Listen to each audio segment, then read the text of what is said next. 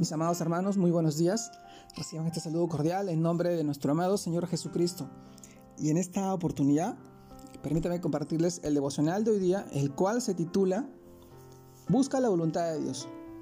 Y en este día 6 de diciembre del 2021, reflexionamos en este título que se titula Busca la voluntad de Dios y nos vamos al pasaje de Romanos capítulo 12, versículo 2 que nos dice, no os conforméis a este siglo, sino transformaos por medio de la renovación de vuestro entendimiento, para que comprobéis cuál sea la buena voluntad de Dios, agradable y perfecta. Romanos capítulo 12, versículo 2.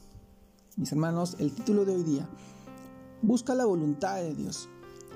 Y en este pasaje del libro de Romanos nosotros reflexionamos, es que sabemos que la voluntad de Dios es buena, no es para nuestro mal, sino que Dios en todo tiene planes de bendición y no de maldición, a fin de darnos un futuro y una esperanza. El Señor siempre desea nuestro bien, de ninguna manera nuestro mal. ¿Recuerdan este pasaje de Jeremías capítulo 29, versículo 11? Sí, así la voluntad de Dios es agradable, porque produce en nosotros gozo, no tristeza, y es perfecta porque es el mejor camino que podemos tomar el que más nos conviene.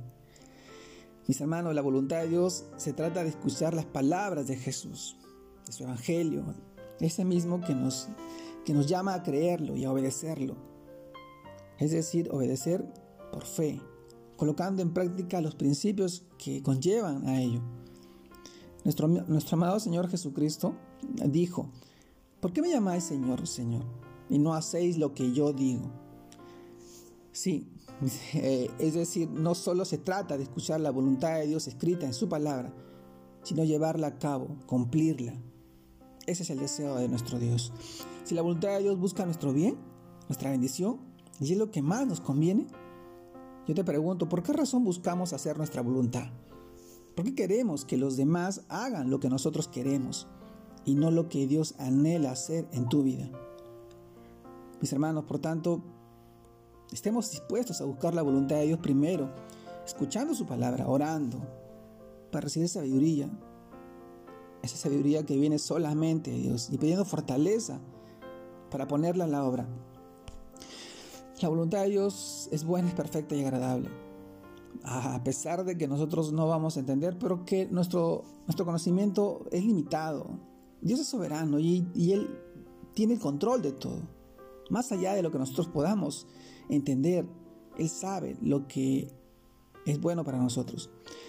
Él no te da lo que tú quieres, lo que tú deseas o lo que tú anhelas, lo que tú tanto de repente en tu autosuficiencia puedas permitir. Él te da lo que tú necesitas, en el tiempo, en el momento indicado, para que tú veas el poder y el control que tiene Él.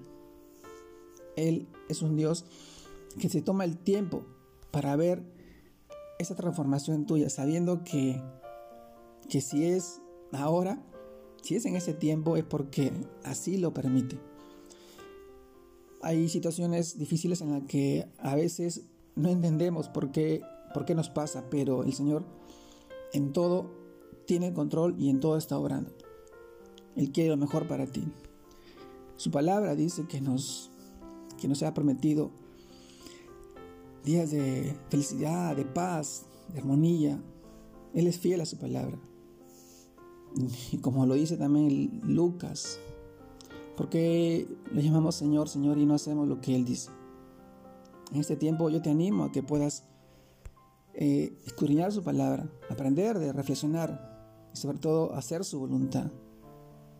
Él quiere ser una mejor versión de ti cada día, pero tenemos que someternos a su voluntad y darle gracias por todo y por todo lo que estamos pasando. Él sabe, Él tiene el control de todo.